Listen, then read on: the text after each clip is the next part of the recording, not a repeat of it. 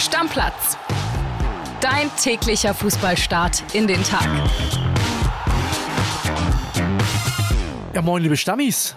Ist das jetzt mein Part? Soll ich jetzt antworten? Hallo? Ich bin auch dabei, Kili hier. Ja, hier sind Kili und André. Viele von euch haben sich das gewünscht, ne? Wir haben ein paar Nachrichten gekriegt auf unser Stammplatz-Handy. Ey, wann seid ihr endlich wieder zusammen da? Ja, ihr wisst ja, wie das ist, ne? Termine und so. Jetzt. Hat ein bisschen gedauert. Ja, jetzt sind wir aber wieder zusammen da. Ich freue mich. Ich freue mich auch. So, ich hab Bock. Wollen wir über Champions League reden? Die Besten. Unbedingt. Damit, damit sollten wir doch anfangen. Oder André? Ich meine, äh, heute geht's dann äh, munter weiter mit zwei Spielen. Man muss ja sagen, ist so ziemlich der spannendste Champions League-Abend überhaupt, denn da sind ja zwei Spiele bei, die sind äh, alles aber nicht entschieden. Also wir fangen mal an mit, mit unserem deutschen Spiel, RB Leipzig, die fahren heute nach Manchester. Natürlich sind die da nicht Favorit, das ist ja klar, Killy, aber ist auch, die sind jetzt auch nicht raus. Also ist ja auch nicht so, als hätten die das Hinspiel 3 verloren zu Hause. Nein, und äh, wenn man sich jetzt mal äh, rein die Favoritenrolle anguckt, klar geht man dann mit Manchester City, aber die haben natürlich auch eine Menge Druck auf dem Kessel, André. Ich meine, Pep wird seit Tag eins, äh, als er ankam auf der Insel, danach gefragt, äh, wann er dann endlich mal die Champions League holt. Bisher ja. hat er es noch nicht geschafft. Äh, er ist immer nur noch Champions League Trainer, Sieger beim FC Barcelona, hat es danach äh, nie wieder geschafft. Und dann liegt es ja auch nochmal daran, äh, in England sind sie jetzt auch fünf Punkte hinterm FC Arsenal.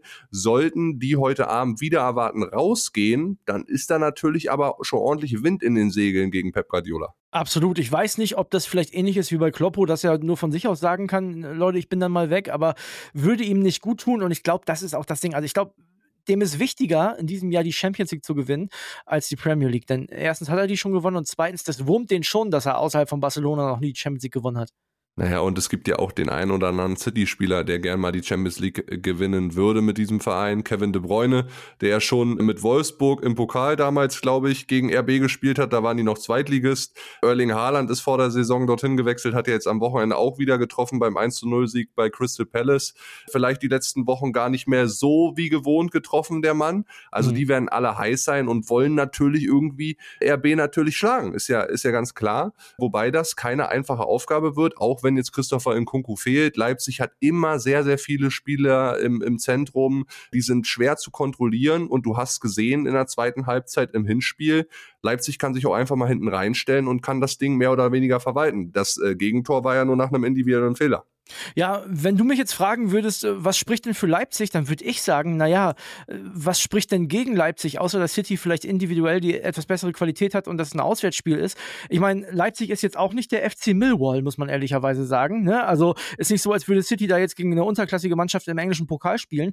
In 90 Minuten ist da alles drin und das haben sich die Leipziger im Hinspiel erarbeitet, dass sie jetzt in diesen 90 Minuten die Chance haben, vielleicht nochmal unentschieden zu spielen und sich in die Verlängerung oder ins Elfmeterschießen zu retten oder aber auch mit einem Lucky Punch das Ding zu gewinnen. Ja, wollte ich gerade sagen. Also wenn du nach 90 Minuten mit einem Unentschieden in die Verlängerung gehst, dann fängt auch Manchester City oder besser gesagt diese ganzen Superstar-Profis an, mal im Kopf nachzudenken, was ist hier eigentlich los? Ne, Achtelfinale. City will da definitiv nicht ausscheiden und darf eigentlich auch nicht. Leipzig kann bei äh, der Qualität des Gegners, aber dann bin ich mal gespannt, wenn es möglicherweise in der Verlängerung geht. Bisschen bitter für Leipzig natürlich, dass der ein oder andere Fan wegen den Warnstreiks, die jetzt gerade an den deutschen Flughäfen herrschen, nicht mitkommen kann kann. Leipzig hatte dann noch irgendwie versucht, habe ich davon gelesen, einen Charterflug zu organisieren. Der stieß dann nicht so wirklich auf Interesse, kann ich dann auch nicht verstehen. Klar, das hätte jetzt 380 Euro pro Person gekostet, nur ein Flug hin. Ja, Zurück wäre dann, ja, klar, aber ey, wenn du einmal die Möglichkeit hast, als RB-Fan da auch mit rüber zu gehen, dann musstest du eigentlich mitmachen, oder? Ich glaube aber, dass RB nicht nur einmal die Möglichkeit haben wird, in den nächsten Jahren so eine Spiele gegen Manchester zu haben. Ob es jetzt United oder City ist, ist was anderes. Ja, es ist, wie es ist. Ne? Ist jetzt kein gewachsener Traditionsverein, das haben wir alles schon hundertmal gehabt. Vielleicht entwickelt sich das in den nächsten Jahren noch.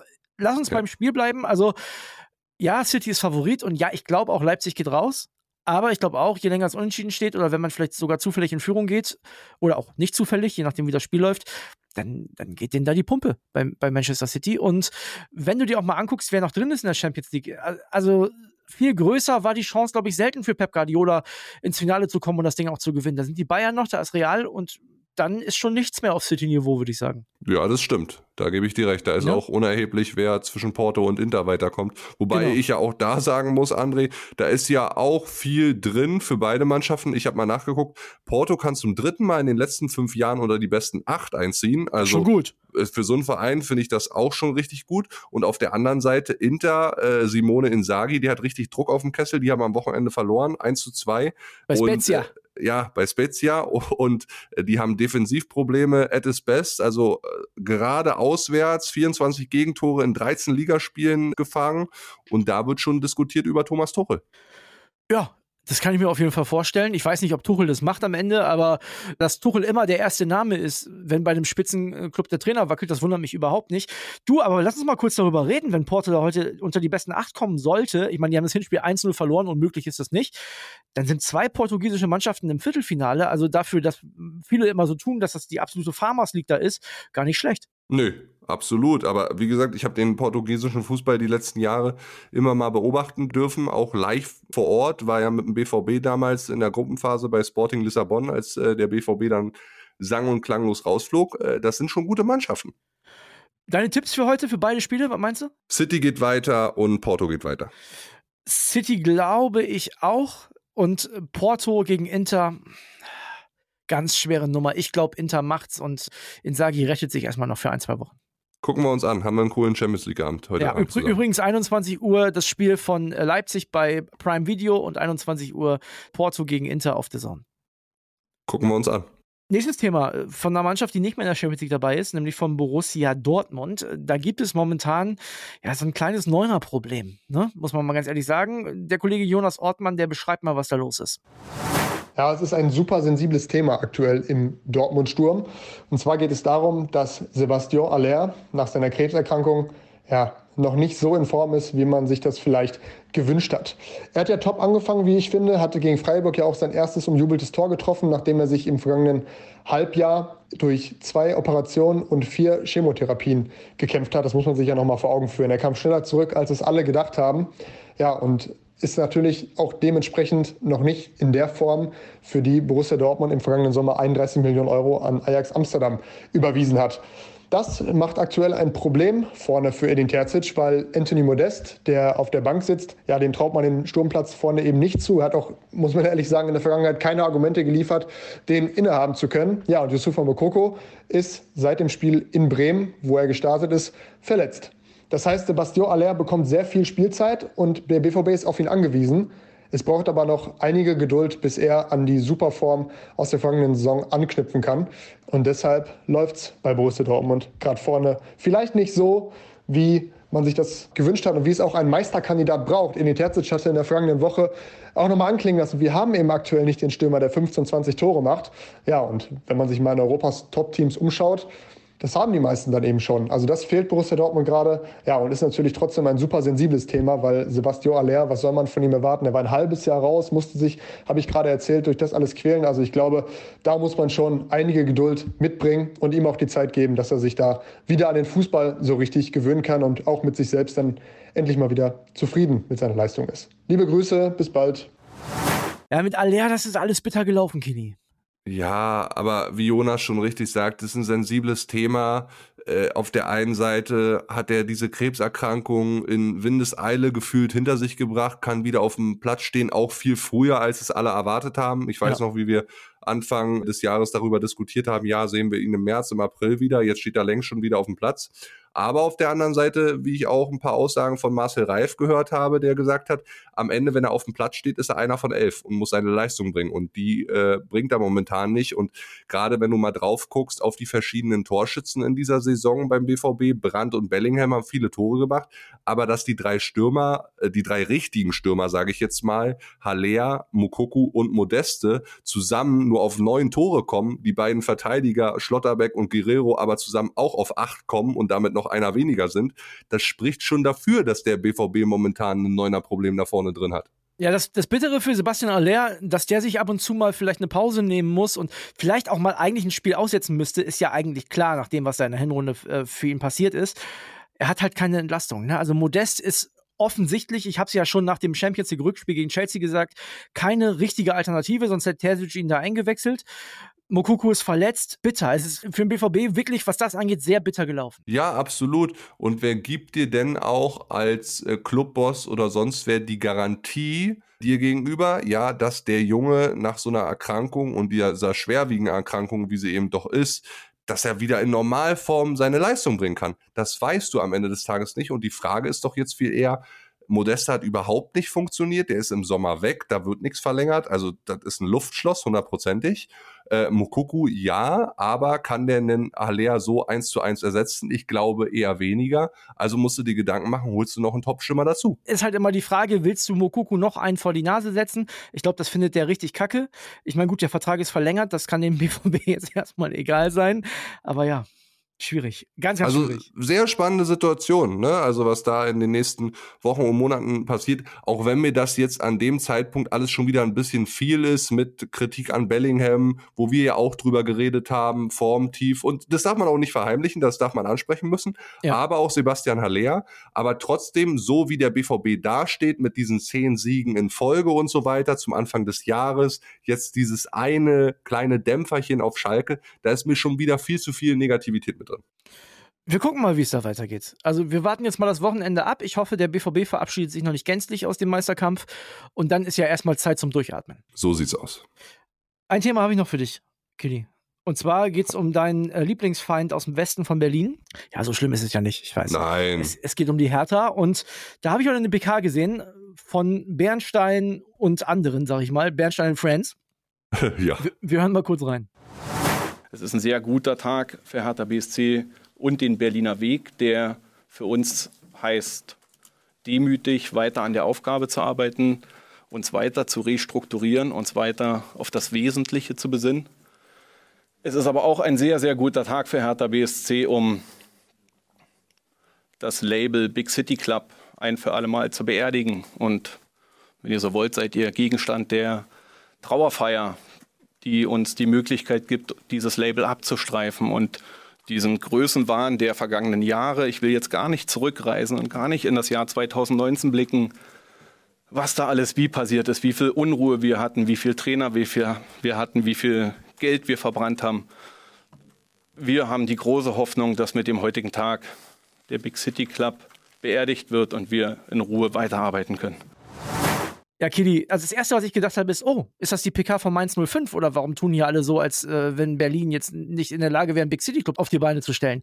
Ich finde das, was Kai Bernstein sagt, auch wenn er da wenig für kann, weil das natürlich nicht seine Baustelle war, ein bisschen komisch. Natürlich ist das realistisch, dass die Hertha ein Big City Club ist. Die Hertha hat auch die finanziellen Mittel dafür gehabt, ein Big City Club zu sein. Die haben es einfach nur völlig verkackt.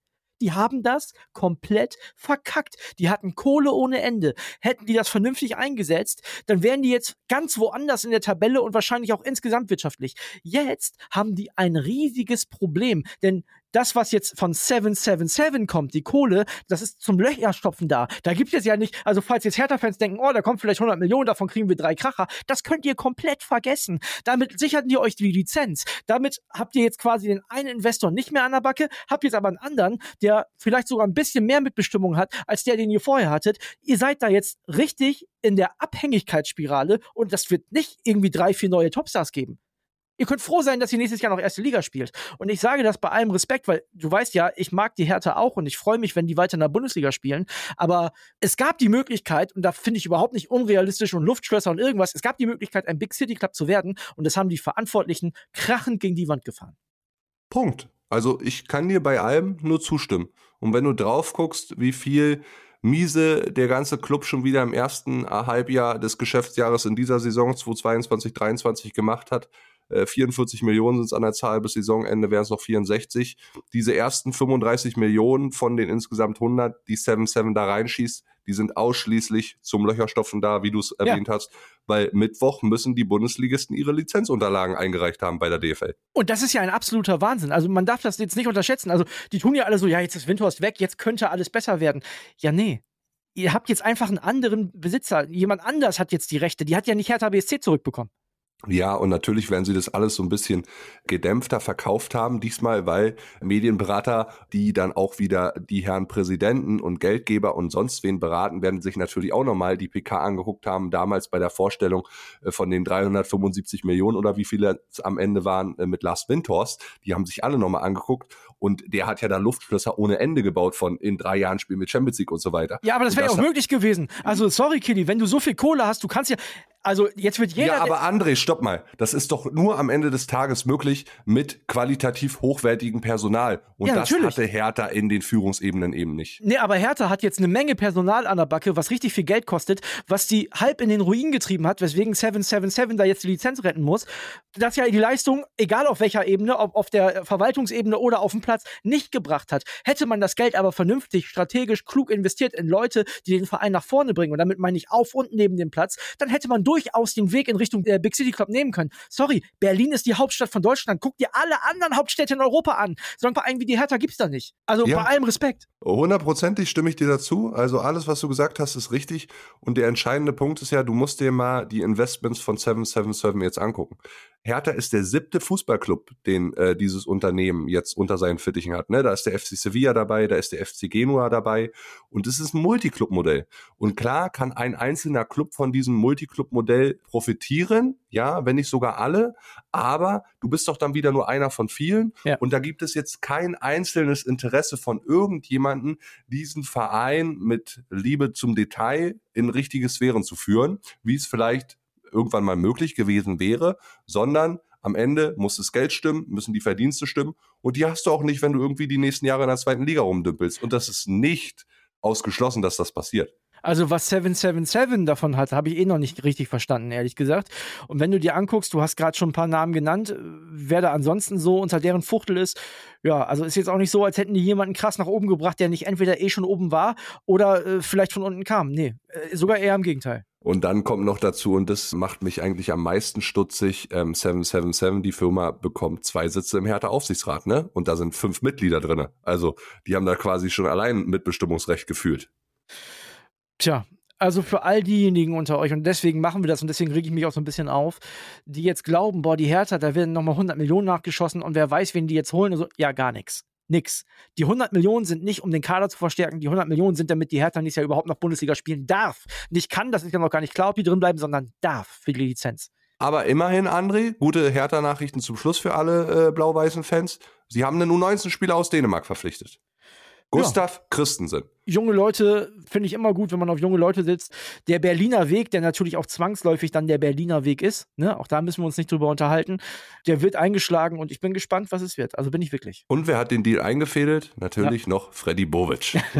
ne? Also Altlasten und so weiter. Ey, wenn wir schon mal ganz kurz noch, André, wenn wir bei Transfers sind, der VfL Bochum hat sich auch jemanden gesichert, Noah Losili äh, aus der Schweiz, der kommt im Sommer Innenverteidiger, unterschreibt bis 2026. Erinnert ein bisschen an Rui Grieslasson, also ein schöner Junge Junge, da werden die äh, Trikotverkäufe wahrscheinlich durch die Decke gehen.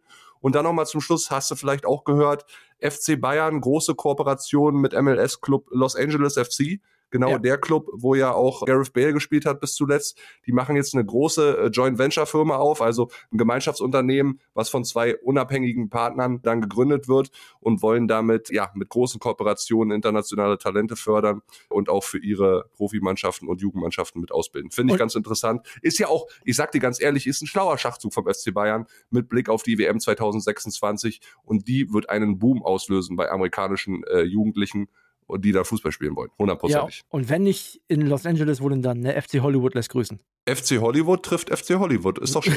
ja, ein großer gemeinschaftlicher FC Hollywood. Und damit machen wir einen Deckel drauf, Killy. Heute Abend ist Champions League. ja, damit machen wir einen Deckel drauf. Und ganz zum Schluss noch, André, das will ich nicht vorenthalten. Oh. Ich möchte die Folge mit dem HSV beenden. Tim Walter gesperrt für ein Spiel, sitzt am Wochenende gegen Kiel nicht auf der Bank, 8000 Euro Geldstrafe, muss er auch noch zahlen nach seiner roten Karte. So ein bisschen HSV zum Schluss für dich als Werder-Fan muss doch auch mal sein, mein Lieber. Du, wie gesagt, ich wünsche mir von tiefstem Herzen, dass der HSV wieder zurück in die Bundesliga kommt. Und wenn es irgendwann noch ein bisschen mehr danach aussieht, dann gibt es versprochen hier an dieser Stelle, auch von mir als Werder-Fan, ob sich die HSV-Fans das dann anhören, ist eine andere Frage, eine HSV-Sonderfolge. Eieiei, ja, da nagel ich dich drauf fest. Ja, versprochen. Ne? Grüße gehen raus. Jetzt aber wirklich. ist versprochen und wird nicht gebrochen. So, so, Deckel drauf. Bis dann. Deckel drauf. Ciao, ciao, ciao Leute. Ciao. Bis dann. Stammplatz. Dein täglicher Fußballstart in den Tag.